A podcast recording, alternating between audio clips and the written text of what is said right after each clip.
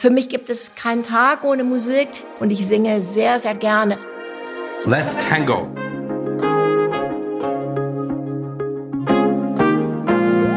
Treffen sich Welten. Der Podcast der Klaus Tschira Stiftung. Zwei Gäste, zwei Welten. Und ich, Richard Fuchs, der sie zusammenbringt.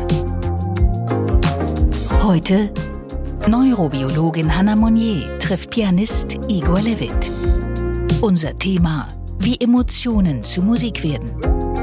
Das Gehirn versucht Ordnung im Chaos zu schaffen. Ja?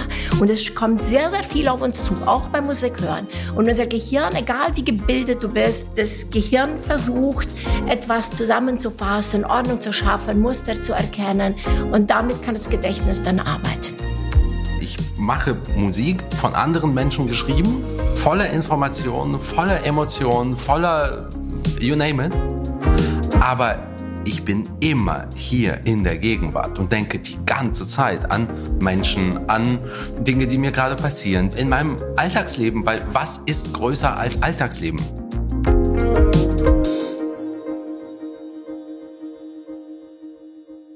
Herzlich willkommen zu einer neuen Folge von Treffen sich Welten. Wir diskutieren heute, wie Musik zu Emotionen und Emotionen zu Musik werden.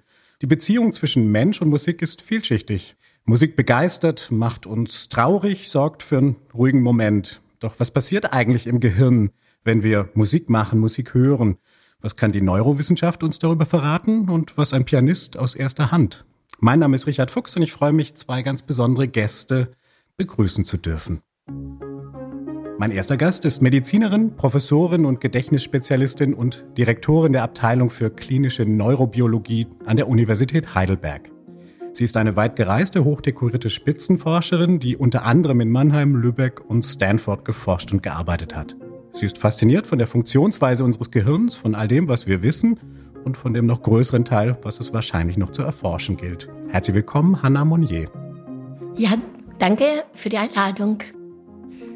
Meinen zweiten Gast hat die New York Times als einen der bedeutendsten Künstler seiner Generation beschrieben, sein Geburtsjahr 1987. Er ist Pianist, Professor für Klavier an der Hochschule für Musik, Theater und Medien Hannover und einem Millionenpublikum durch seine Interpretation von Beethovens Sonaten bekannt. Er spielt auf den großen Konzertbühnen der Welt, darunter Wien, London, New York und in seiner Wahlheimat Berlin. Und er wurde vielfach für sein politisches Engagement ausgezeichnet. Herzlich willkommen, Igor Levit. Ich freue mich.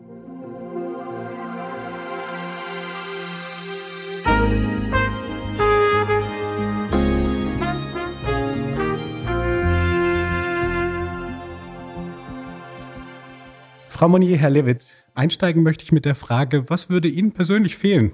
Gäbe es keine Musik? Das kann ich mir gar nicht vorstellen. Ich ähm, singe, spiele, beschäftige mich mit Musik jeden Tag. Es ist ein so integraler Tag meines Lebens, dass das nicht denkbar ist. Natürlich können wir im Leben, wenn wir dazu gezwungen sind, ja, finden wir, finden wir Auswege, aber solange ich sprechen kann, werde ich auch singen können. Und ähm, das würde mir sehr helfen.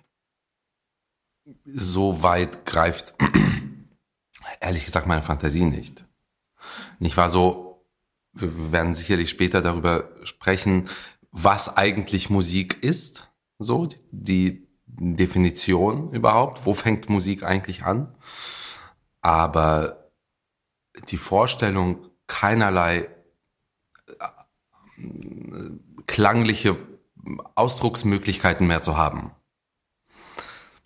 Soweit reicht meine Fantasie nicht. Mhm.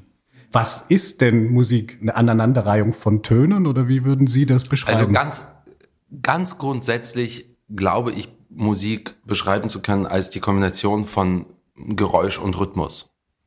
Also wenn ich in die Hände klatsche, ist es einfach nur ein Geräusch. Wenn ich in die kleinen Hände rhythmisch klatsche, wird es ein Modell. Das heißt, es, in dieser Kombination entsteht Musik. Ja, jetzt wirklich sehr, sehr, sehr pauschal und sehr, sehr grundsätzlich. So einfach ist es, glaube ich. Und so spannend. Alles andere, wenn, wenn man jetzt die, die Oberflächlichkeiten mal beiseite beiseite schiebt, lauter werden, leiser werden, schneller werden, langsamer werden. Alles andere ist dann die Unendlichkeit der persönlichen Rezeption. Nicht wahr? Aber ganz grundsätzlich würde ich sagen Sound and Rhythm. Mhm. Und Frau Monnier, ist es auch Spiegel unseres Denkens oder ist das zu abstrakt? Es betrifft eigentlich den ganzen Körper.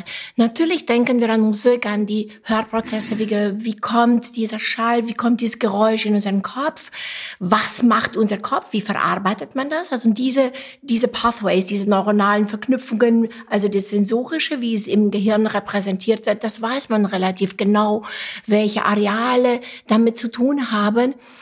Aber das viel Spannendere ist, wir nennen das in der Neuroforschung Bottom-up. Ein Stimulus, das kann Sehen sein, das kann äh, der Tasten sein, also alle fünf Sinne, die gelangen in unseren Kopf. Aber dort haben, dort trifft es auf etwas, was wir gelernt haben. Dort trifft es auf Modelle, dort trifft es auf Erwartungen, dort trifft es auf ein Basiswissen oder ein sehr fortgeschrittenes Wissen. Und dieses wird dann integriert, weiter modifiziert. Was überhaupt in unseren Kopf hineingeht, wird vorher schon bewusst und unbewusst selektioniert. Und dann löst es sehr, sehr viel in unserem Gehirn aus. Kognitive Prozesse, emotionale Prozesse bis dahin zu vegetativen Veränderungen, dass man schwitzt, dass das Herz schneller schlägt, dass man sich bewegt, dass man selbst Geräusche macht, dass der ganze Körper letztendlich in diesen Prozess mit integriert wird. Das ist aber nicht nur bei der Musik so, aber bei der Musik vielleicht noch stärker als bei anderen. Darauf werden wir noch kommen. Gibt es etwas Besonderes, was diese Kunst von anderen Künsten unterscheidet?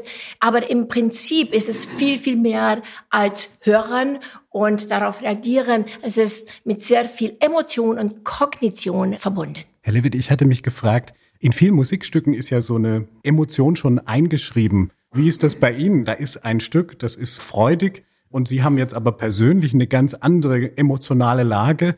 Klappt das überhaupt? Und kann man das zum Beispiel auch ganz anders bürsten? Also könnte ich ein Lied, was sozusagen emotional eine Hochstimmung verbreitet, auch traurig spielen oder geht das gar nicht? Selbstverständlich geht das. Jetzt wird's ja spannend.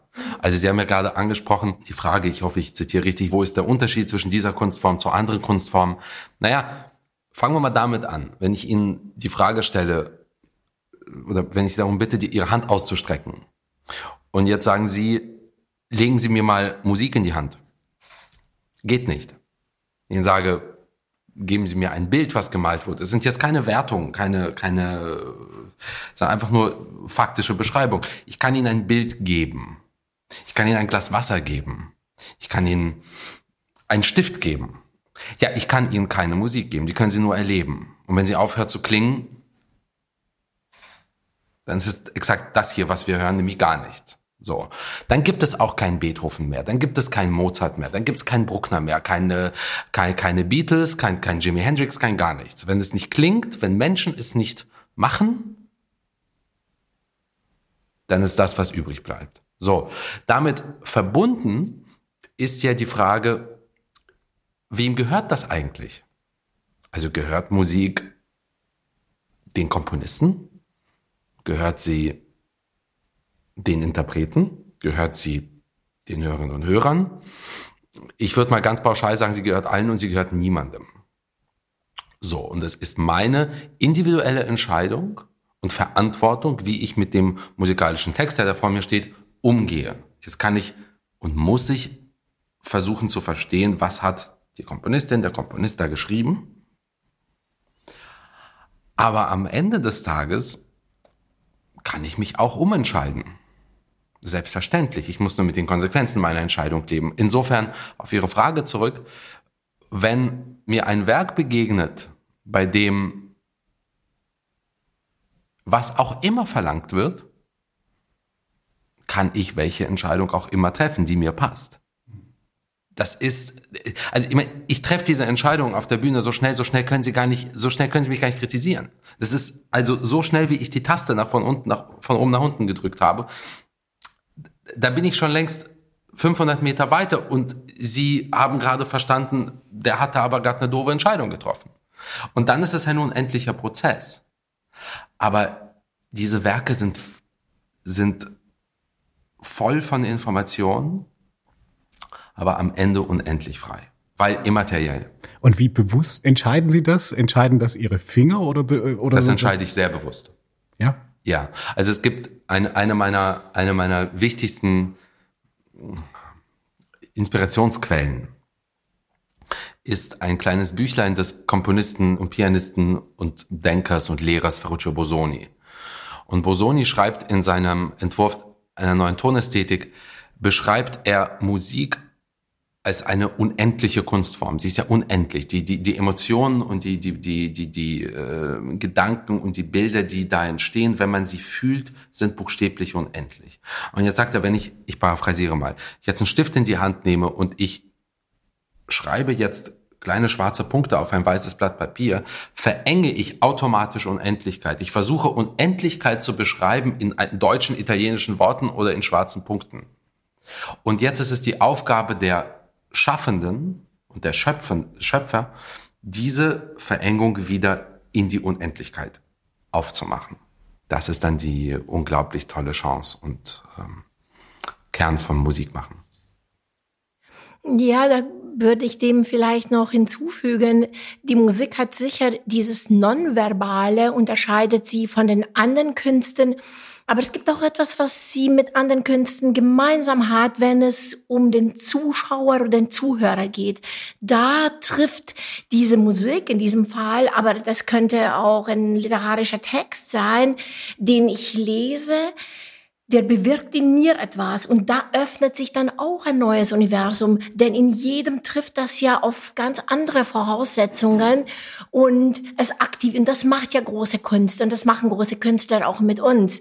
Sie holen uns irgendwo ab und natürlich ähm, manchmal hat man mehr Wissen und das Kognitive spielt eine größere Rolle, aber manchmal ist man buchstäblich von dem praktisch wird man abgeholt, unverhofft und Menschen, die vielen Konzerte gehen, das tue ich zum Beispiel, da, die wissen auch, dass es Abende gibt, auf die man sich wahnsinnig gefreut hat und man wird nicht abgeholt. Nicht, weil der Künstler nicht großartig war, sondern weil man selbst gar nicht angekommen ist. Aber es gibt Momente, da ist man eins mit dem Ganzen. Also ich glaube, ein Zeichen dafür, dass etwas wirklich gelungen ist bei einem selbst, ist, dass die Zeit stillsteht, dass man nicht an etwas denkt, was gestern war oder überhaupt war, dass man nicht, dass man im Hier und Jetzt ist. Und da kann man von einem literarischen Text genauso gut, und das merkt man daran, der Atem bleibt hier stehen, ja, das ist wirklich, man spürt das körperlich und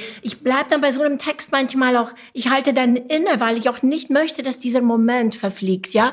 Das ist etwas äh, ganz, ganz Wunderbares. Und natürlich, äh, wenn man dann Musik selbst macht, diese Verbundenheit mit dem Stück, also diese Vorstellung, dass man selbst etwas spielt, was Schubert komponiert hat, ah, das, das ist einfach großartig. Ja, was interessant ist, wenn Sie, Sie, Sie von der Perspektive als Hörerin sagen, die äh, unglaublichsten Momente sind die, wo die Zeit stehen bleibt und sie eigentlich an nichts mehr anderes denken, kann ich Ihnen, das ist zutiefst subjektiv, da, Kolleginnen von Kollegen werden das ganz anders sehen. Ich bin beim Spielen nie in diesem Tunnel. Nie. Ich bin nie an einem Punkt, also fast nie an einem Punkt, wo ich das Gefühl habe, jetzt ist die Zeit stehen geblieben und ich denke nicht an gestern, an heute und an morgen, sondern ganz im Gegenteil. Ich mache Musik von anderen Menschen geschrieben, voller Informationen, voller Emotionen, voller you name it. Aber ich bin immer hier in der Gegenwart und denke die ganze Zeit an Menschen, an Dinge, die mir gerade passieren, die mich gerade in meinem Alltagsleben, weil was ist größer als Alltagsleben? Da glaube ja. ich wirklich dran. Die ganze Zeit bewusst denke, bis hin zu, hab mich über den und den geärgert. Das, das ist wirklich Teil dann der, des, des, des, des, des Aufführungsprozesses. Also in diesem berühmten Tunnel, von dem so viele sprechen, muss ich ehrlich gesagt sagen, ich habe den nie gebraucht. Weil ich finde, das ist ja aber auch das, ein was in meiner Gegenwart passiert, inspirierend genug. Aber das ist ja auch ein Unterschied zwischen einem Künstler und dem, und dem Rezipienten. Absolut. Und dem Rezipienten. Und Sie müssen ja schon beim Spielen der Musik, also diese Linie, Sie sind ja schon in der Zukunft. Sie müssen die große Melodie, also Sie müssen, aber das machen wir in vielen, in vielen Prozessen auch. Ja. ja. Wenn ich eine Entscheidung treffe, also ich teleportiere mich in Gedanken, wenn ich an einer Kreuzung bin, dass wir messen das ja im Gehirn. Ich kann ja sehen, welche Zellen aktiv sind.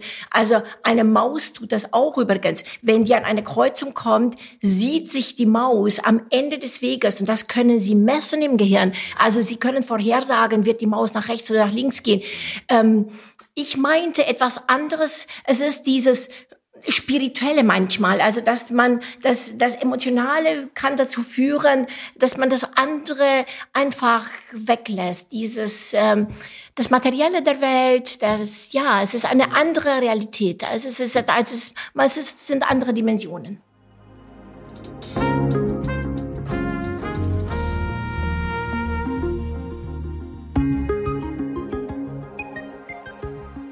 Ich würde das Stichwort kurz aufnehmen und uns tatsächlich mal für eineinhalb Minuten in eine andere Realität nehmen. Ein kleiner Impuls musikalisch, den wir kurz einspielen und danach wieder weiterreden. Herzlich willkommen zurück. Es ist 19 Uhr. Ich werde wieder für euch spielen.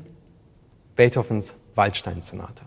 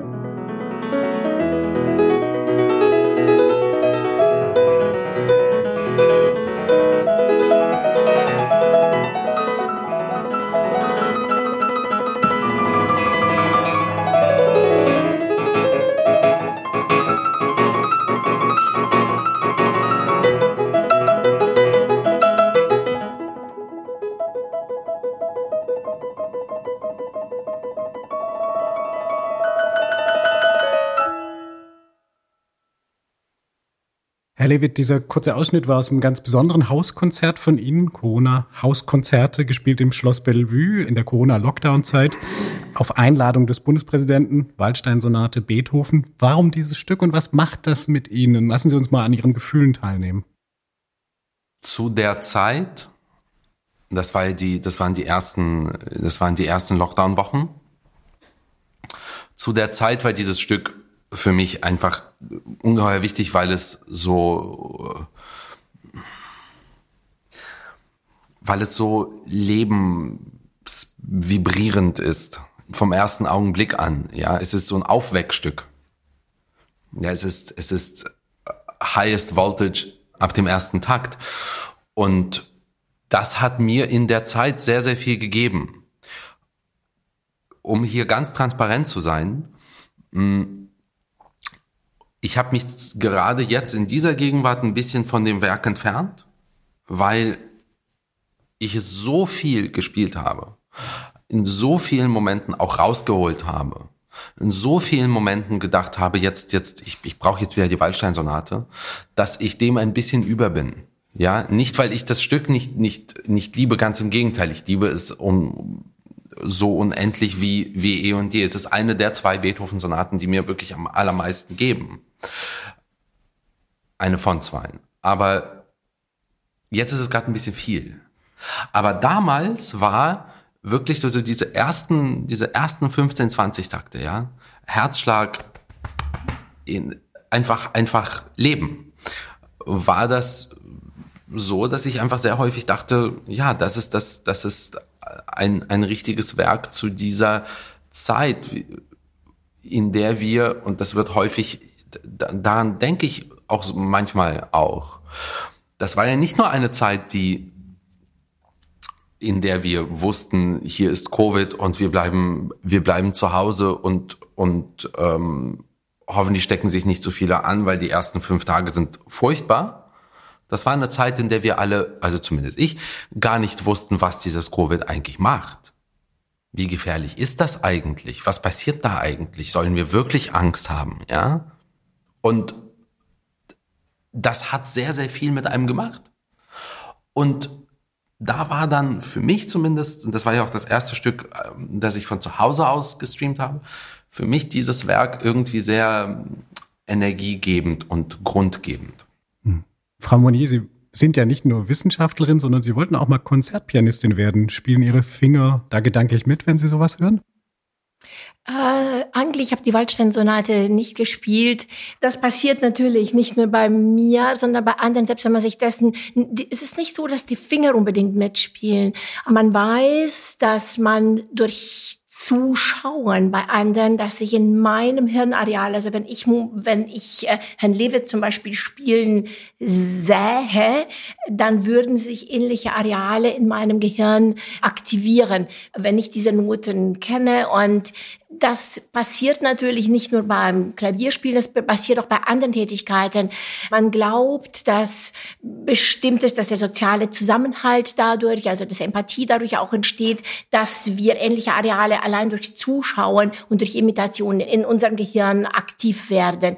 Nun, die Musiker, ich weiß nicht, ob Herr Lewitt das benutzt, aber ich sehe ja im Zug natürlich Musiker sitzen, die die Partitur studieren. Das ist ganz, ganz klar, dass man weiß, was das in, im, im Kopf macht. Wenn ich ein Musikstück Stück spiele, also jetzt, wenn wir bei dem Klavier bleiben, ähm, das ist ein motorisches Können, aber es ist natürlich beim Lernen werden motorische Areale aktiviert, sensorische Areale aktiviert, der visuelle Kortex wird aktiviert, aber es wird auch etwas aktiviert, also zwei Formen von Gedächtnis. Gedächtnis spielt eine ganz große Rolle und wir nennen das das prozedurale Gedächtnis und das explizite Gedächtnis. Das explizite Gedächtnis ist, wenn wir wirklich, das geht um Taten, um Fakten und wenn Sie wissen, wann was wo stattgefunden hat.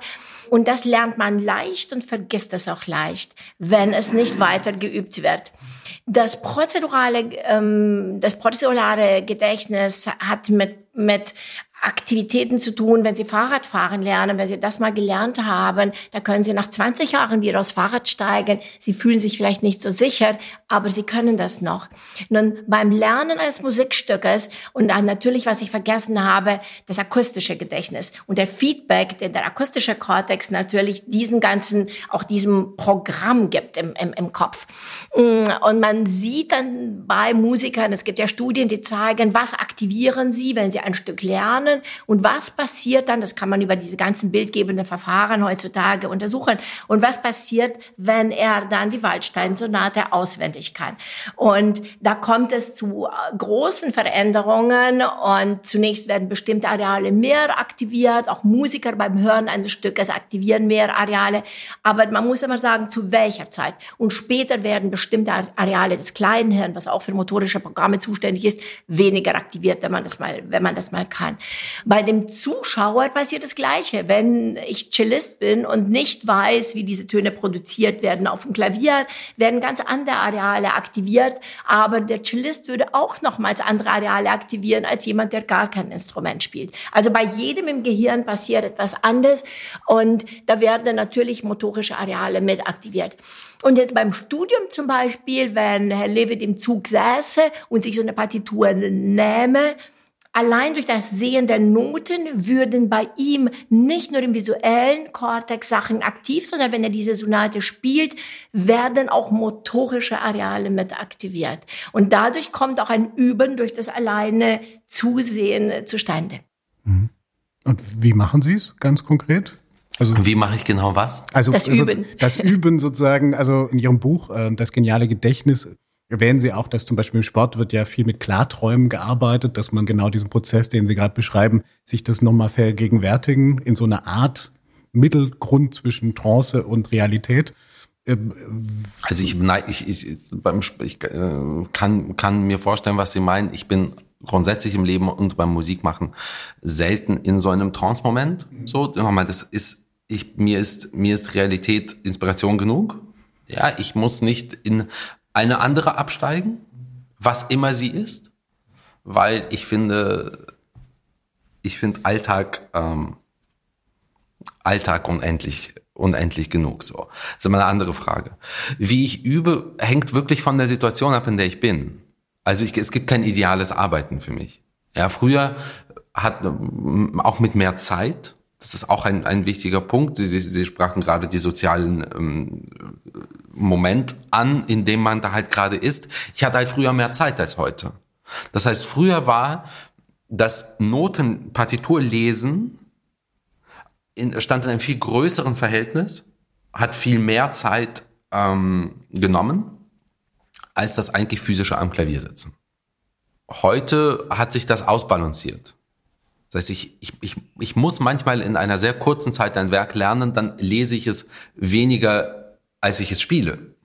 Dann habe ich wieder sehr viel Zeit für ein Werk, dann lese ich es viel mehr, als dass ich es spiele. Also die, meine sag mal, Idealvorstellung ist immer, sage ich auch übrigens meinen Studenten, dass du diesen Notentext so lange lesen solltest, was nicht heißt, dass du sklavisch alles machen sollst, was da drin steht. Du sollst wissen, was da drin steht. Das sind zwei, zwei große Unterschiede, wie man in Odessa sagt. Sondern so lange lesen, dass wenn du dann zum ersten Mal ans Instrument gehst, ist es kein neues Stück mehr für dich. Du begegnest eigentlich einem, sagen wir mal, einem alten Freund. Es ist überrascht dich. Es sollte dich nicht wirklich etwas überraschen, weil in einem Punkt gebe ich Ihnen absolut recht das hat auch ein Stück weit etwas mit Erfahrung zu tun. Wenn Sie sagen, es werden beim Lesen auch mechanische Areale angetriggert, ist das auch eine Form von Erfahrung. Ich, ich sehe ein Werk, vorausgesetzt, ich verstehe die, die, die Musiksprache. Ja, es gibt ja in der zeitgenössischen Musik eine Art des Schreibens, die dann ein ganz anderes Lesen erfordert. Aber sagen wir mal, ich, ich lese ein Klavierstück, das in Anführungszeichen normaler Art und Weise geschrieben ist. Ja, zwei Systeme, schwarze Punkte, miteinander verbunden, Dynamiken. Dann muss ich Ihnen sagen, ich weiß beim Lesen, was meine Hand machen wird. Das weiß ich einfach. Also ich setze mich dann ans Klavier und das ist genau das, was die Hand macht. Das ist eine Art von Erfahrung. Aber ja, das ist äh, Stand heute, abhängig davon, wie viel Zeit ich habe, hält sich Lesen und Spielen absolut die Waage.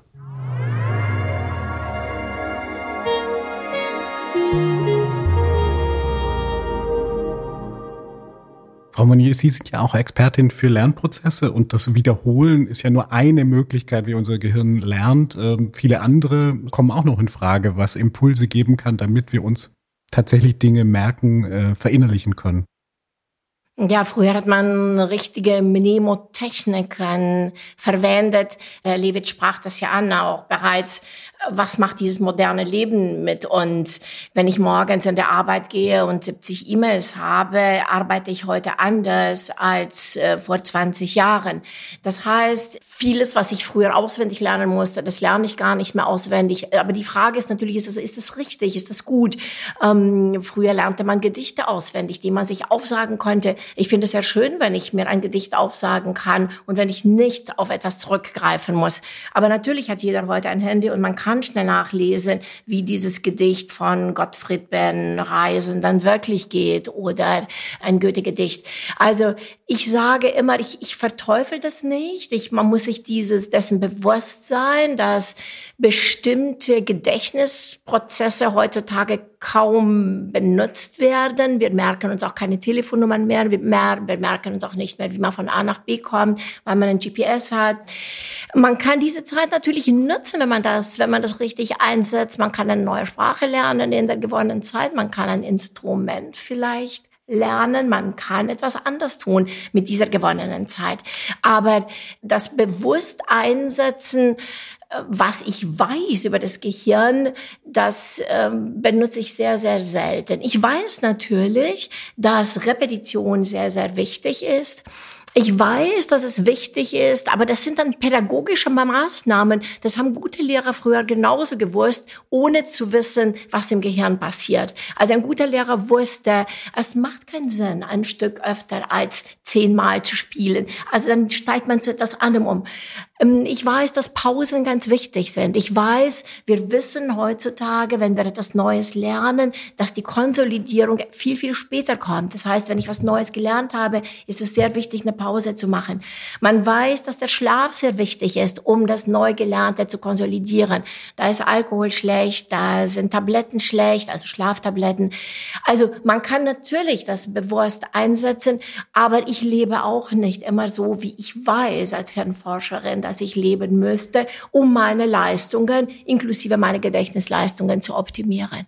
Also heute Nacht habe ich vier Stunden geschlafen. Das ist sicher nicht gut. Viele nutzen ihre sozialen Medien, die Social Media Accounts ja eigentlich auch so ein bisschen als Erinnerungsspeicher. Wie ist das bei Ihnen? Also lagern Sie da ein Stück weit der Erinnerung aus, indem Sie sagen, ich kann ja immer nachgucken, was ich da gepostet habe? Nein, weil ich, ich bin grundsätzlich kein Mensch, der an Vergangenes zu viel denkt. Und das ist jetzt sehr nett ausgedrückt. Eigentlich ist mir das Vergangene ein bisschen egal, weil es ist vorbei. Ich kann nur mit heute umgehen. Ich kann mit gestern nicht mehr umgehen. Und ich bleibe dabei, was ich vorhin über das Musikmachen gesagt habe. Mir ist das heute auch genug. Ich finde es inspirierend und schön und schlimm und äh, nervig und anstrengend und was auch immer. Es ist mir genug. Ich brauche das gestern nicht mehr. Da, da kommen wir, da, äh, Entschuldigung.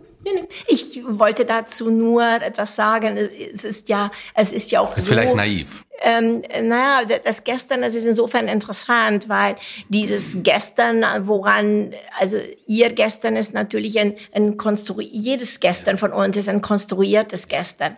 Und letztendlich ist diese Vergangenheit, und das wissen wir heute, wir konstruieren die auch. Die ganze Erinnerung ist ja nicht ein Prozess, der uns etwas wie etwas war wiederbringt, sondern wie es für mich war. Und meine Wirklichkeit unterscheidet sich, unterscheidet sich von der Wirklichkeit eines anderen, der neben mir steht und das Gleiche erlebt, weil dieses Erlebte stoßt in jedem auf etwas anderes. Aber das ist nur, das ist bereits in der Wahrnehmung, in unserem Auge, in unserem Hören, ist ein Filter. Und dieser Filter ist bei jedem anders. Das heißt, was in den Kopf hineingeht, ist schon für jeden Einzelnen verschieden. Dann kommt der Kopf, also im Gehirn wird dann etwas neu zusammengesetzt, wie ich das im Moment dann spüre. Und dann wird bei jedem Erinnern bei jedem Hochholen dieser Erinnern wird das Erinnerte verändert. Jedes Mal, wenn ich an etwas denke, wird dieses Engramm, so nennen wir das in den Neurowissenschaften, neu modifiziert. Es werden neue Proteine, die Synapsen werden bei jedem Hochholen verinnert, verändert und beim Wiederablegen ist diese Verinnerung leicht verändert im Vergleich zu dem, was früher war. So dass später etwas ganz, ganz anderes in meinem Kopf da ist. Und das ist jetzt wichtig, was Herr Lewitt vorhin gesagt hat. Dieses Gewesene ist also in meinen Augen als Hirnforscherin schon sehr, sehr wichtig. Aber es ist wichtig, um mir in der Gegenwart zu helfen, mit dieser Gegenwart klarzukommen. Ja, das Gelernte, das, was ich gespeichert habe, ist etwas nicht, es ist nicht da wie ein Album, um da zurückzugehen und sentimental zu werden, sondern diese Erfahrung soll mir helfen, in der Gegenwart eine richtige Entscheidung zu treffen. Ja, Sie werden mich selten anfinden und, und alte Fotos anschauen. So, das, das, das mache ich aber nicht. Das war Ihre Frage. So, wohin nutzen Sie soziale Medien? Und soziale Medien, die Nutzung verändert sich die ganze Zeit. Es ist, ähm, früher bin ich der, der naiven Vorstellung ähm, äh, Opfer gewesen, äh, zu denken, soziale Medien seien eine dialogische Plattform. Das sind sie einfach nicht was nichts zu tun hat mit, mit Schimpftiraden und mit, mit, mit äh, Shitstorms und so. Das meine ich gar nicht, sondern sie sind kein Dialog. Das ist naiv zu glauben, dass, dass Twitter ein, eine Dialogplattform ist. Das ist, es gibt mal ganz kurze Momente von, von, von Austausch, aber eigentlich findet der nicht statt. So viele Antworten kann ich gar nicht lesen. Das funktioniert nicht. Das ist ja eine, das ist so. Also ist es eher mm, ein ein sehr äh, spontanes Kommunizieren. ich lege da keine Informationen ab, die mir nachhaltig groß etwas bedeuten könnten. Natürlich ist es so, dass, dass die sozialen Medien von anderen zum Beispiel von, von allen ganz anders genutzt werden. Und dann kommen wir darauf zurück. Das ist heutzutage, jetzt, jetzt wird es vom Künstlerischen weg zum, oder eigentlich nicht, es ist eigentlich, gibt, gibt auch interessante Parallelen zu, zur Kunst, Stichwort Aufnahmen, Produktionen, CDs, Alben. Die Toleranz ist verschwunden, einem Menschen zuzugestehen, dass eine Aufnahme von vor zehn Jahren, ein Tweet von vor fünf, eine Aussage von vor 20, halt in dem Moment gegenwärtig einfach der Zustand war, in dem man war. Aber auch nicht mehr und nicht weniger. Und man sollte einfach aufhören, Leute dafür zu verfolgen, Klammer auf, es sei denn, sie haben da alle Grenzen überschritten und, und sind, sind, sind einfach äh, volksverhetzend, menschenverachtend, was auch immer. Leute dafür zu verfolgen, was sie vor 10, 15, 20 Jahren mal produziert haben. Ein Tweet ist eine Produktion. Ein Foto, das ich poste, ist eine Produktion. Meine Beethoven-Sonaten, die Sie gerade angesprochen haben, die so, so viele Menschen gehört haben, sind für mich ein Produkt der Vergangenheit. Ich freue mich darüber, sie gemacht zu haben. Aber sie haben künstlerisch mit mir von heute nichts mehr zu tun. Ich höre sie auch gar nicht. Übrigens, ich, ich höre meine alten Aufnahmen nicht, ich schaue mir meine alten Tweets nicht an und ärgere mich Wahnsinn. wahnsinnig darüber, wenn andere von außen mich dazu zwingen, mich mit Vergangenem, jetzt sagen wir, wertend auseinandersetzen zu müssen. Mensch, wie fandest du denn deine Aufnahme von früher? Ich will das einfach nicht. So, es ist vorbei. Gut, dass ich keine Wertung mit reingebracht habe. ein, ein, ein, letzter Satz noch. Das wird sicher, ähm, Sie sind bedeutend jünger als ich, das wird später beinahe noch schlimmer, ja. weil äh, die Zeit, die, die schreitet fort. Also genau. ich weiß, ich kann in meiner produktiven Zeit als Forscherin nur noch wenige Projekte ja. machen. Ich muss mich mit denen beschäftigen und kann jetzt nicht zurückgehen und wie es, wie es vor 20 Jahren war.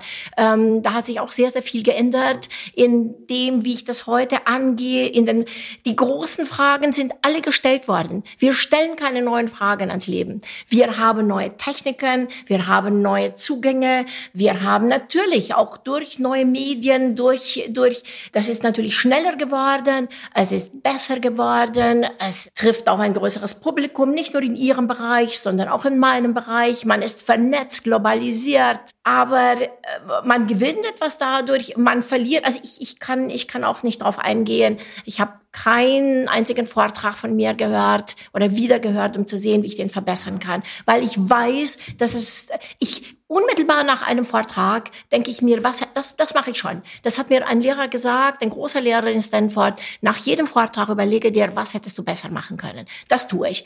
Also, aber dann gleich und dann wird es auch gespeichert und dann, dann, dann, ja, gucke ich nach vorne. Einer meiner lieb genau. liebsten Filmmomente, an die ich häufig denken muss, wenn es um diese Themen geht, ist der schrecklich schlechte dritte Teil des Paten. Müssen wir nicht drüber reden, haben andere schon äh, genug drüber geschrieben. Aber da gibt es einen ganz, für mich einen ganz großartigen Moment nachdem da irgendwie alle Patenfamilien versammelt sind und ein Hubschrauber kommt und einfach alle erschossen und ermordet werden und Al Pacino überlebt, sitzt er in seiner Küche mit seiner Familie von seinem Neffen gerettet und sagt diesen wunderbaren Satz, weil es ja in dem Film darum geht, dass die da irgendwie aussteigen wollen. Und, you thought you're out and they come and they drag you back in. Also du dachtest, du bist raus. Dann kommen sie und ziehen dich wieder rein. So. Und das ist, in dem Fall natürlich ein, ein Vorwurf. Wenn ich sage, Freunde, die Aufnahme der Beethoven-Sonaten von 2019, das bin nicht mehr ich, dann ist es, ich, ich werfe ja den anderen nicht vor, dass sie, sie mit mir darüber sprechen wollen. Das ist ja schön und das macht es, erfreut ja Menschen aufs, immer wieder aufs Neue. Nur, ich würde am liebsten jedes Jahr eine neue Box der 32 Beethoven-Sonaten machen. Weil, ist weg, ist vorbei. Ja? Und wenn ich das jetzt höre aus dem Schloss Bellevue, dann ich weiß auf dem Papier, ja, ich war da, ich habe diese Waldstein-Sonate gespielt und das freut mich und das, die Erinnerung daran als solche freut mich, weil das ein besonderer Moment war. Aber es ist jetzt nicht so, dass ich die Waldstein-Sonate höre, von mir da gespielt und denke, oh ja, das war ich und ich erinnere mich an den Moment und an den. Nee, das triggert diese Emotionen gar nicht. Das ist einfach Aber vorbei. Die Erläuterung äh, von Frau Monnier, ähm, also der Funktionsweise unseres Gehirns, die ist ja eigentlich, vielleicht versöhnt sie die auch mit dem Erinnern, weil das ist ja sehr konstruktiv. Also das Erinnern ist ja eigentlich immer ein Umbau in die Zukunft gerichtet, wenn ich sie richtig verstanden habe der immer schon die neue Handlung, ein ganz anderes Handeln in der Zukunft voraussetzt. Oder eigentlich triggern möchte. Ja, äh, auch das, es ist nichts Neues. Das weiß man, soweit wir zurückgehen in unserer, in unserer äh, Geschichte und wir auch geschrieben ist. Und ich glaube, es war Herodot, der sagte, man steigt nicht in denselben Fluss zweimal. Das ist nicht nur, weil man selbst ein anderer ist, sondern der Fluss ist auch ein anderer. Wir sind in einer anderen Zeit und selbst natürlich gibt es einen Kern unserer Persönlichkeit, der bleibt, aber der immer wieder es wird überschrieben, überarbeitet, neu gedacht und natürlich beeinflusst durch das Gewesene. Und insofern ist es nicht egal, was in der Vergangenheit man, deshalb finde ich das Al Pacino-Zitat schon auch wichtig. Also bestimmte Sachen, die können wir dann auch nicht ungeschehen machen, ja, und die, die werden uns auch formen. Also insofern ist es schon ganz wichtig, äh, sich bewusst zu überlegen, welchen Weg man geht, ja. Aber ich bin ja sowieso jemand, der sehr, sehr glaubt, dass wir meinen, dass wir entscheiden, was mit uns geschieht. Vieles geschieht einfach auch, weil die Umstände so sind und äh, man soll darüber reflektieren. Aber ich glaube, wir haben bis zum gewissen Grad entscheiden wird. Aber auch vieles wird entschieden. Und ich glaube, das ist ein großer Unterschied zwischen ähm, Ihrem Beruf, Herr Lewitt, und meinem. In der Forschung ist es schon so, dass ich zielgerichtet arbeite, genauso wie Ziel, Sie zielgerichtet spielen. Sie müssen das Ende wirklich schon vor Augen haben, wenn Sie es beginnen und diesen großen Bogen schaffen. Ähm, das haben wir auch. Also ein Projekt für mich dauert fünf Jahre. Wir publizieren jetzt zwei Projekte. Das sind fünf Jahre Forschung. Und da geht man los los mit einer Idee und wie bei vielen anderen große Entdeckungen in der experimentellen Forschung machen sie zufällig. Sie sind auf diesem Weg und dann haben sie eine neue Eingebung getriggert durch etwas, was man wahrnimmt, aber oft auch allein, sie müssen es erkennen. Sie müssen es erkennen. Und das ist etwas wiederum, was in der Kunst eine große Rolle, also dieses Muster erkennen, also was, was zeigt sich einem? Das Gehirn versucht Ordnung im Chaos zu schaffen. Ja, und es kommt sehr, sehr viel auf uns zu, auch beim Musik hören. Und unser Gehirn, egal wie gebildet du bist, das Gehirn versucht, etwas zusammenzufassen, Ordnung zu schaffen, Muster zu erkennen. Und damit kann das Gedächtnis dann arbeiten. Mhm. Gerade weil Sie wieder in die Musikecke abbiegen, hilft Ihnen äh, Musik eigentlich, Ihre Musikalität eigentlich beim Forschen? Ich singe im Labor, ich singe, also oft, aber auch das wird oft, ähm, ähm, ich habe mit meiner Mutter und mit meinem Vater viel gesungen, noch bevor ich anfing mit sechs Klavier zu spielen. Es hilft mir sehr im Moment, seit Dezember, da ging es mir aus privaten Gründen, weil mein Vater gestorben war, gar nicht gut. Da wollte ich mal sehen, wie Cello spielen sich anfühlt und sich anhört. Und ich habe mir ein Cello besorgt und jetzt spiele ich Cello seit jeden Tag eine Stunde. Mit so mehr schaffe ich es nicht. Ich wollte einfach sehen, es ist ganz, ganz anders als das Klavier. Da spielt das Motorische eine ganz andere Rolle. Sie sehen die Note, also Sie müssen diese Hand, ich, also als, als Hirnforscherin schaue ich mir dabei zu. Also wie, wie kriege ich diese Hand, dieses motorische Programm? Das ist, das erste Mal greife ich noch daneben und dann wird es besser, dann wird es besser. Am nächsten Tag ist ein Teil davon übrig, aber nicht alles. Und und das finde ich wunder, wunderbar. Also ich, ähm, ich experimentiere da auch, auch ein bisschen. Aber Musik ganz generell. Also für mich, äh, für mich gibt es keinen Tag ohne Musik. Aber ich finde, obgleich ich Klavier sehr gerne mag, ich finde die menschliche Stimme eigentlich das schönste Instrument und ich singe sehr, sehr gerne. Und wenn ich dann über den Korridor gehe und singe, dann, dann werde ich manchmal gefragt, ach, dir geht's heute gut. Nein, nein, es geht mir gar nicht gut. Ich singe, weil es mir ein Bedürfnis ist. Aus der Hirnforschung, wir glauben, dass jeder Gedanke Gedanke, nicht wir glauben, wir wissen, dass jeder Gedanke, dass jeder kognitive Prozess viele Nervenzellen beansprucht und sie sind in einem Netzwerk und sie kommen in etwas, was in der Physik, das kommt, dieses Netzwerk kommt in einen Attraktorzustand. Und da braucht es sehr viel Energie, ähm, da wieder rauszukommen. Denken Sie, Sie haben Gedanken und dann machen Sie, Sie haben diese Gedankenschleifen. Wenn es Ihnen nicht gut geht, kommen Sie, Sie denken immer wieder daran, immer wieder daran, immer wieder. Es braucht sehr viel Energie, da rauszukommen. Wenn ich etwas singe, bin ich aus diesem Zustand sofort draußen. Sehr guter Tipp. Gucke ich mal, ob ich den demnächst nutze. Herr Lewitt, ich habe gelesen, Sie als Sechsjähriger war Ihr erstes Konzert äh, davor schon als Pianist auch unterwegs, Frühförderung. Äh, ich vermute mal, wenn ich das aufzähle, würde jeder vermuten, dass Sie immer schon Pianist werden wollten. Oder äh, stimmt das gar nicht? Und auch so eine Welt als Wissenschaftler hätte Sie gereizt? Also intuitiv wollte ich wahrscheinlich immer Pianist werden, ja. Was nicht heißt, dass es nicht unendlich viele Momente gab, wo ich bereit, nicht nur bereit war, sondern auch in bestimmten Zeitpunkten auch mich dafür entschieden habe, es auch nicht mehr zu sein.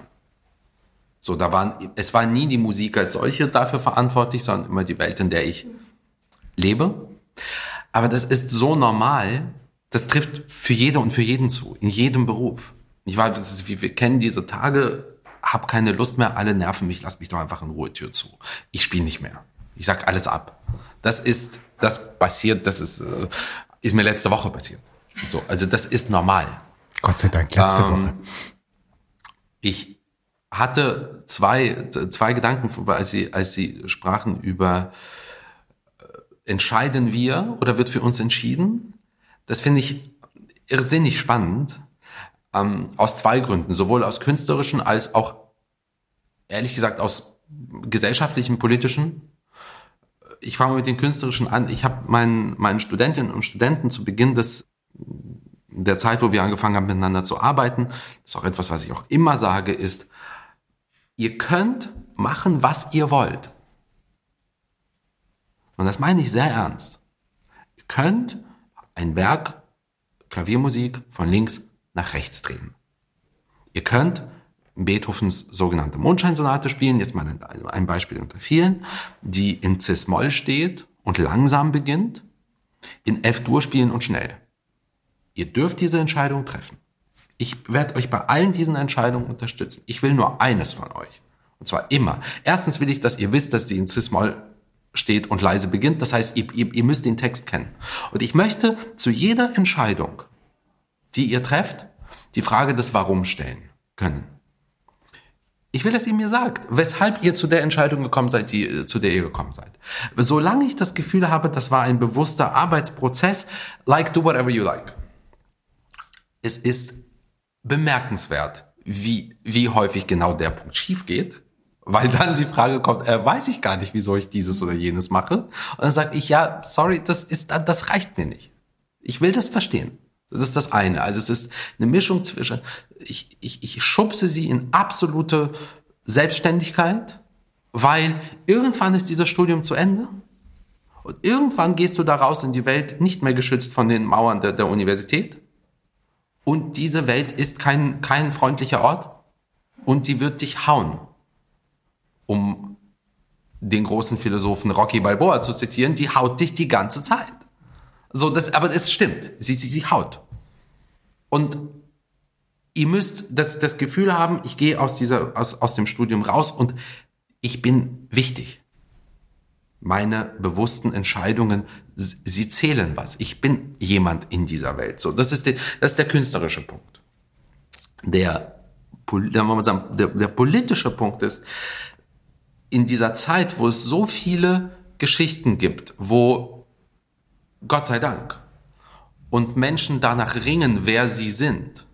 Wahrscheinlich genauso wie früher auch, aber heute sehen wir das, weil wir die ganze Zeit das Gerät haben, das uns äh, Bilder produziert, unendlich.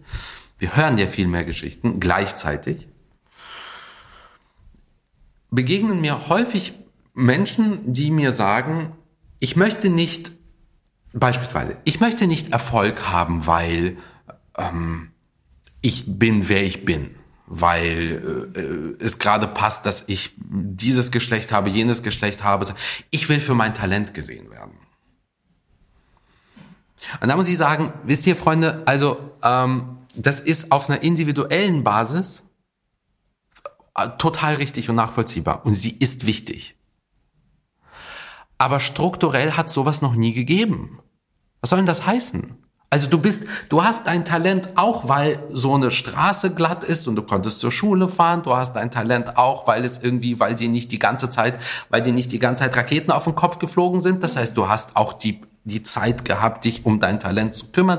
Du bist immer Produkt der Zeit, in der du lebst. Du bist das und du bist nicht, das ist nicht so dieses, dieses äh, teilweise wirklich groteske, nennen wir es jetzt mal sehr pauschal, neoliberale Denken im Sinne von, ja, ich bin ich und ich hab's geschafft und wer seid ihr eigentlich? Sondern du bist immer es war mal, du, du bist Produkt deiner, deiner Gesellschaft, deiner Zeit, deiner Gegenwart, der, der Steuern, die gezahlt wurden, der politischen Prozesse, die, die, du hast eine Verantwortung, du kannst dich nicht abnabeln. Also genau das ist das Wort. Genau das ist das Wort. Und ich finde, ich betrachte es, wenn dir so ein Talent, und das gibt es natürlich, also wir können auch darüber sprechen, was ist genetisch bestimmt, was wird durch die Gesellschaft, durch Üben, Einfach die Tatsache, dass ich bis jetzt ein Leben führen konnte, in dem kein Krieg war, in dem ich zur Schule gehen konnte. Ich bin auch aus Rumänien abgehauen mit 17 und bin hierher gekommen. Ich betrachte das als eine wahnsinnig große Chance. Und mit dem, was man mir gegeben hat, mit dieser genetischen Ausstattung, mit dieser Schule, mit diesem da muss ich auch etwas leisten. Und das Interessante ist, worüber wir ja auch noch nicht gesprochen haben, ist, was treibt anderen? Unter anderem auch. Wir haben ja einige Punkte genannt, aber äh, also jetzt aus Gehirn, aus der Sicht einer, einer Hirnforscherin ist, ich betrachte das nicht als Opfer, sondern ich finde auch, es ist eine Verantwortung, die sie nicht als Opfer leisten müssen. Also ich, für mich ist Arbeit etwas, was auch oft mit Belohnung äh, verbunden ist. Und dieses Belohnungssystem wird auch ganz stark bedient, wenn ich eine Sache sehr, sehr gut mache. Und diese Sache gut zu machen heißt, ich weiß es nicht, eine Bachfuge von Anfang bis zum Schluss zu spielen und sie gut zu spielen. Egal ob für jemand anderen oder für mich. Das aktiviert so ein Belohnungssystem. Aber ich finde, was Herr Levitt angesprochen hatte, auch mit der Verantwortung, sehr, sehr, sehr, sehr gut. Thomas Mann hat es übrigens in Josef und seinen Brüdern sehr gut beschrieben. Josef weiß sich, ist sich bewusst seiner Verantwortung. Er weiß, dass Gott ihm etwas gegeben hat und dass er damit etwas machen muss. Ähm, und ganz gleich, ob man an Gott glaubt, ob man an die Genetik glaubt, ob man, egal, egal woran man glaubt. Also man hat ein Paket mit gebracht.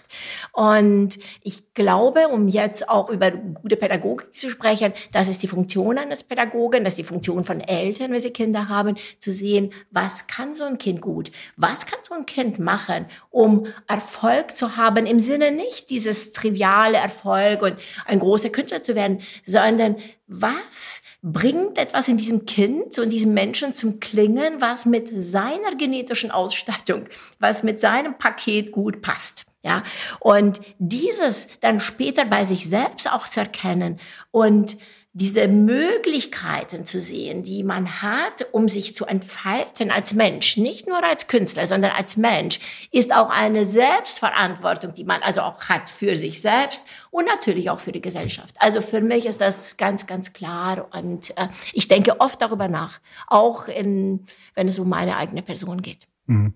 Also sicher ist, äh, dass mit der Corona-Pandemie die Wissenschaft definitiv in den Fokus der Gesellschaft gerückt ist äh, und politisiert wurde in alle erdenklichen Richtungen. Herr Lewitz, Sie haben gesagt, äh, wenn ich das noch in richtigen Erinnerung habe, Musik ist auch politisch. Sie kann politisch sein. Und zwar wie? Na, sie ist erstmal alles. Sie kann alles sein. Also, sie, sie, na, was heißt erstmal wie? Erstmal so, wie sie, sie, wie, wie sie damit umgehen. Also ich, ganz einfach. Sie kann für Sie ein, ein Werk, das Sie hören, das von wem auch immer aufgeführt, kann für Sie eine konkret politische Dimension haben. Kann. Muss aber nicht. Und ich werde mich nie dahinstellen und sagen, ist so, sondern kann so. Ja. Es hängt vom Kontext ab. Es hängt vom Kontext ab. Also wir haben doch jetzt sehr häufig nach dem Krieg äh, oder nach dem Beginn des Krieges haben wir doch sehr häufig ähm, die Neunte von Beethoven gehört. Die Fahne wurde ja blau-gelb und natürlich ist, hat das in dem Kontext etwas anderes zu, hat es eine andere Bedeutung, als wenn diese Fahne dann nicht hängt. Der und, Beethoven, und, ja, genau. der hat nicht, der hat nicht an seinem Tisch gesessen und die EU-Hymne, Europa-Hymne geschrieben, die wurde zu dieser gemacht. Ist ja okay, ich, ich bewerte das nicht. Ich sage nur, es sind menschliche Entscheidungen aus der jeweiligen Gegenwart heraus, die ein Werk auch kontextualisieren. Und insofern sie kann alles. Ich habe ich hab gerade also von, von dem, was Sie vorhin gesagt haben, mit, mit, mit, mit Arbeiten und wie man arbeitet, das ist auch, auch hier, es begegnet auch, ich ringe gerade mit mir zurzeit extrem über diese Frage des, wie arbeite ich heute? Es gab einen Spiegeltext vor ein paar Wochen, Spiegel Online-Text, den ich ganz toll fand. Da hat eine junge Frau geschrieben und da ging es ähm, um flexibles Arbeiten. Und einer der, und das war so, der Gedanke war irgendwie, die Älteren sagen uns Jüngeren, ihr trinkt ja nur Aperol und wir haben noch viel gearbeitet, so ungefähr. Ja, und ist jetzt wirklich kriminell verkürzt. Und da stand ein ganz interessanter Satz drin. Sie gesagt, nur weil meine Eltern, nur weil, ich paraphrasiere mal, nur weil ihr, nur weil ihr euer ganzes Leben lang euch kaputt gearbeitet habt, damit es euch dann, wenn ihr alt seid, mal okay geht, Klammer auf, es geht euch aber nicht okay, wenn ihr alt seid, weil ihr seid kaputt gearbeitet, Klammer zu, heißt es nicht, dass ich das tun muss. Ich möchte gerne, dass es mir heute gut geht. Das heißt, ich, ich will auch mal, wenn es auch mal um 14 Uhr aufhören an einem Tag. So, jetzt wirklich kriminell verkürzt. Ich lese das und ich kann dem so viel abgewinnen. So viel weil, weil diese ganzen bescheuerten Diskussionen irgendwie Überstunden gegen Putin und so, so was, das, das triggert ja, das ist ja durchge, also verrückt, das, das so zu lesen. Menschen werden nicht genug bezahlt, sie, das, vor den Augen der jüngeren Generation wird das Klima zerstört, ihre Zukunft steht gerade komplett in Frage. Ich kann das sehr nachvollziehen stelle ich mir auch die Frage, wie will ich eigentlich arbeiten, wie viel will ich arbeiten, wie viele Stunden möchte ich mit dem und dem Klavierstück verbringen. Lohnt es sich, diese 40, 50 Stunden mehr mit ihm zu, mit dem Stück zu verbringen, nur um es auswendig zu spielen?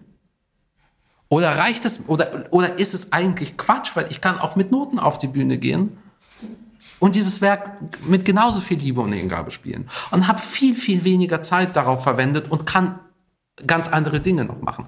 Gleichzeitig begegnen uns doch die ganze Zeit Momente, Erzählungen, Menschen. Ich saß gestern in einem, in einem kleinen Restaurant und die, die, die Wirtin sagt, ich weiß nicht mehr, wie ich weitermachen soll, weil ich finde keine Mitarbeiter mehr. Ich, die wollen, die, die, ich finde keine mehr. Die wollen alle nicht mehr arbeiten. Es zerreißt mir das, es zerreißt mir das Herz. Und dieses, ich weiß nicht, was die gute Lösung ist. Wie viel will man arbeiten? Wie viel nicht?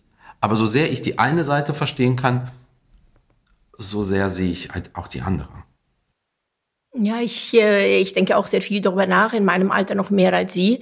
Ähm, für mich, ähm, also ich, ich verstehe es bis zum gewissen Grad, aber für mich ist dieses Life-Work-Balance, ich fühle mich sehr, sehr privilegiert. Ich fühle mich sehr privilegiert, dass es diese Dualität, dass es nicht gegeben hat. Für mich ist Work auch Teil meines Lives. Also ich, ich habe, ich sehe das, also, aber ich kann, ich kann es bei vielen Menschen nachvollziehen. Bei mir war es nicht so, aber ich, ich ähm, klar, wie Herr Lewitt sagt, habe ich auch ganz schreckliche Tage. Und aber das, das ist ja auch wiederum sehr gut, dass man sich dann an guten Tagen besonders darüber freut. Also das Leben ist nicht da, dass man irgendwie einen Zustand erreicht und jetzt ist es. Also ich finde diese Höhen und Tiefen, die auch auszukosten und das wird mit dem Alter eigentlich besser. Das ist etwas eine der wenigen Sachen, die besser werden. Also wenn es mir heute nicht so gut geht, ich habe solche Erfahrungen ja schon früher gemacht gemacht und ich weiß, dass ich da rauskomme und ich weiß auch, wie ich mich selbst da rausholen kann. Also man hat auch richtig Techniken, wie man aus so einem Attraktor wieder rauskommt. Aber ich denke schon, dass wir auch, äh, ja, also dass ich eine privilegierte Generation war und in einer Zeit gelebt habe, in Umständen gelebt habe, die, die mir das möglich gemacht haben.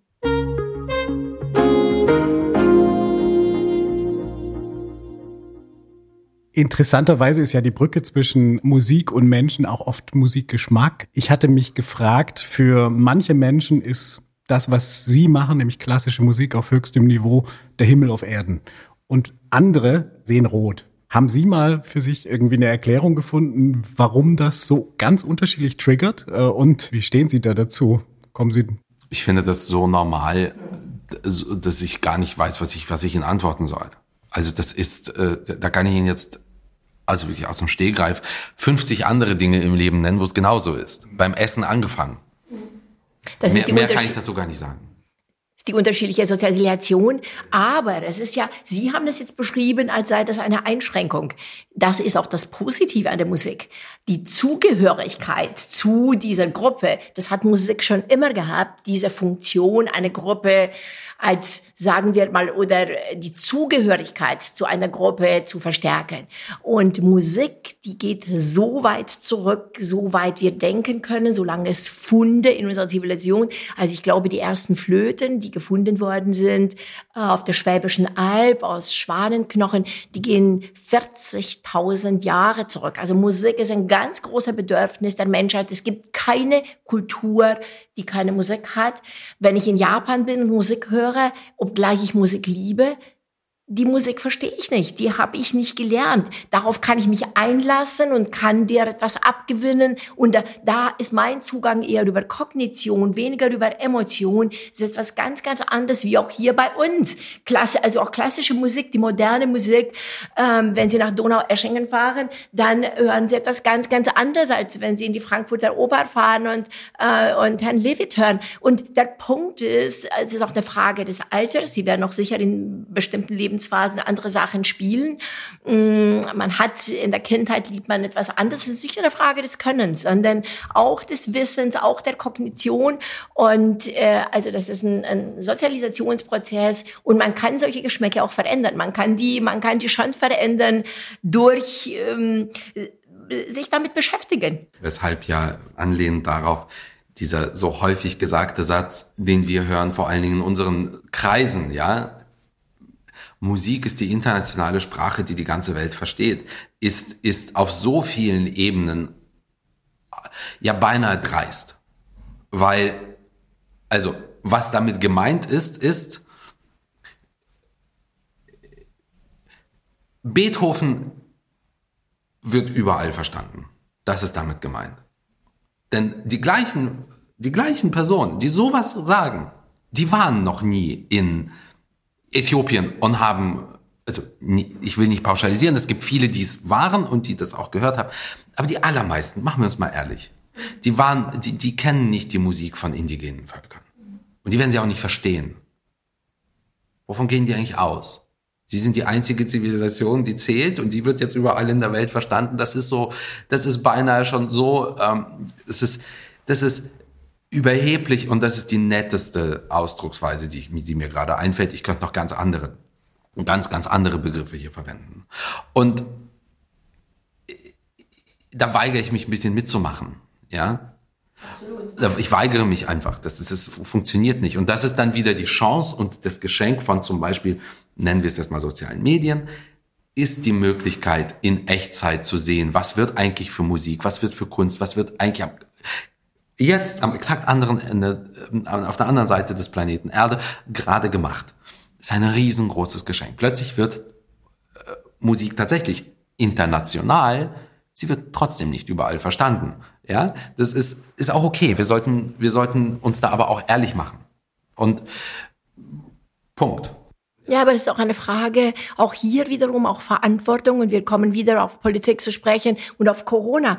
Während der Corona-Zeit in der Schule wurde eher darauf geachtet, dass Mathe und Deutsch weiter unterrichtet wird, aber Musik oder Sport haben in der Schule in vielen Ländern nicht die Wertigkeit, die sie haben sollten. Und ich finde, das ist etwas, worauf man auch achten muss. Also wiederum aus der Sicht der Hirnforscherin, das Gehirn hat die sogenannten plastischen Phasen. Also sie können einem Kind nur bis bis zum gewissen Alter bestimmte Sachen halt auch beibringen. Und wenn man das nicht gelernt hat, das, ich sage nicht, dass es unmöglich ist, später zu diesen Dingen Zugang zu kriegen, aber es wird schwerer und schwerer. Und Sie müssen sich nur beim Essen den Geschmack eines Kindes anschauen. Kinder haben einen sehr, sehr, sehr begrenzten Geschmack. Die mögen Spaghetti und Tomatensauce und Pommes frites und noch ein paar andere Sachen. Es liegt daran, ihnen immer wieder ein Stück Apfel hinzulegen, in ein Salatblatt, in eine Zucchini und ich weiß nicht, was sonst hinzulegen. Und das Kind, ähm, ich mochte, als ich ich nach San Francisco kam, japanisches Essen gar nicht. Und dort habe ich es lieben gelernt. Ja, ich mochte früher Fisch nicht und jetzt liebe ich. Also der Punkt ist, äh, etwas wird auch durch immer wieder probieren und anbieten und ähm, bei diesen Kindern gefördert, getriggert. Und das ist dann die Verantwortung der Gesellschaft, etwas, was unser Leben so bereichert und was so viel aktiviert. Also es gibt kaum ein Hirnareal, das nicht aktiviert wird, wenn man Musik macht oder Musik hört, dass man das nicht mehr einsetzt. Ähm, und ich würde für Sport ebenso eine Lanze brechen. Und dafür in einer Gesellschaft Geld auszugeben, also für mich ist Wissen, Kunst das, was in der Gesellschaft gefördert werden muss.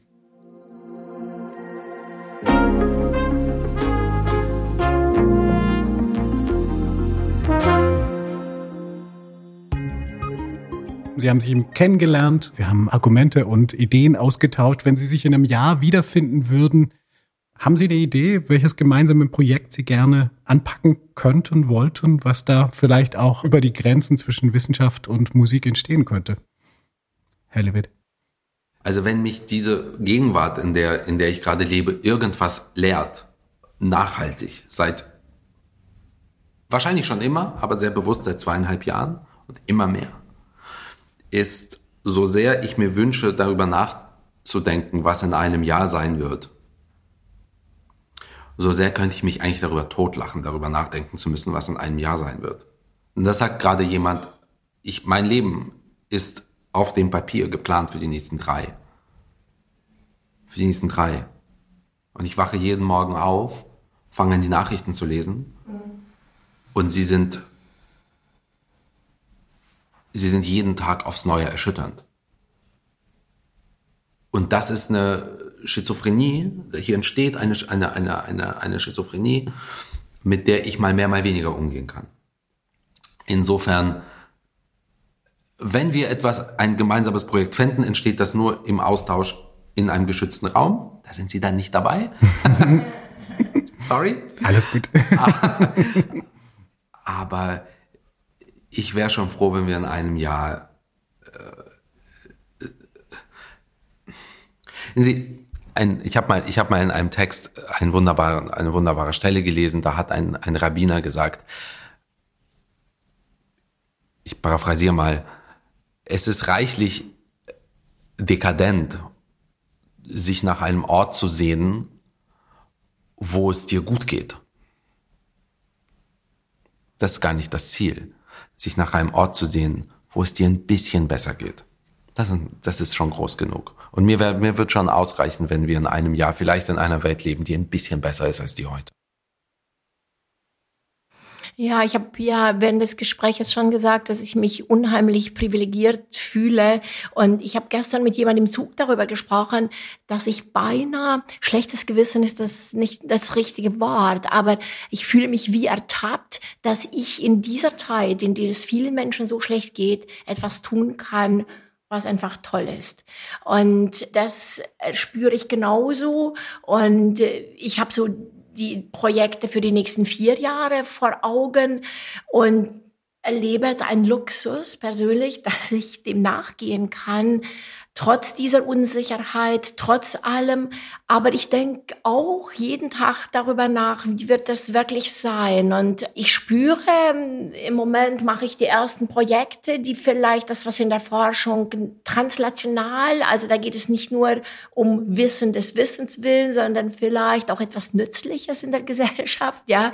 Ähm, und ich könnte mir so etwas vorstellen, auch weil ich ehemals als Kinderpsychiaterin und Kinderärztin, ich finde, mit Kindern sehr früh zu arbeiten und ihnen etwas zu geben, so ein Fundament, auch wenn es um Musik geht oder äh, um mein Fach. Äh, ich glaube, dass ich darin gut bin und ich glaube, dass ich das kann. Und das könnte ich mir auch vorstellen, wenn ich mal nicht mehr als Forscherin tätig sein werde. Diese Zeit wird kommen, das ist ganz klar, noch viel früher als für ihn ähm, wenn ich denke, wie lange Brendel gespielt hat. Aber vielleicht will man manchmal, vielleicht will man manchmal in diesem Leben wirklich noch etwas ganz, ganz anderes machen. Und man sollte nicht so eng denken und denken, Einerseits glaube ich, habe ich das gemacht, was ich am besten kann, aber vielleicht weiß ich gar nicht, dass ich etwas anderes doch auch ganz gut kann. Und diese, diese Hoffnung habe ich ähm, und bestimmtes werde ich natürlich in diesem Alter nicht mehr gut hören. Ich werde nicht mehr Cello spielen können, auch nicht einmal halb so gut wie Klavier, nicht einmal ein Zehntel so gut. Aber es eröffnet sich eine Welt, die ich gar nicht gedacht hätte, dass sie für mich existiert.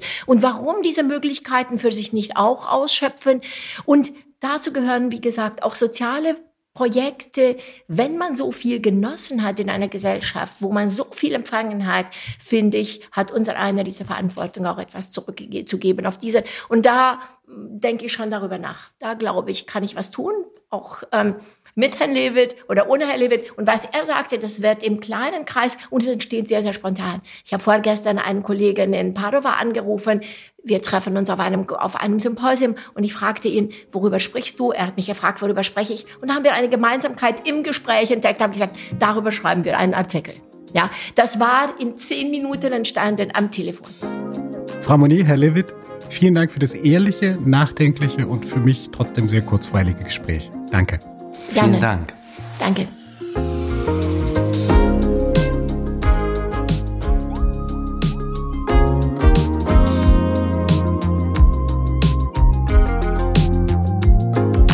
Treffen sich Welten. Eine Podcast-Reihe der Klaus Tschira Stiftung. Redaktion Richard Fuchs. Ton- und Sounddesign Johannes Wronker. Sprecherin Nadja Schulz-Berlinghoff. Weitere Folgen gibt's überall, wo es Podcasts gibt und auf treffensichwelten.de.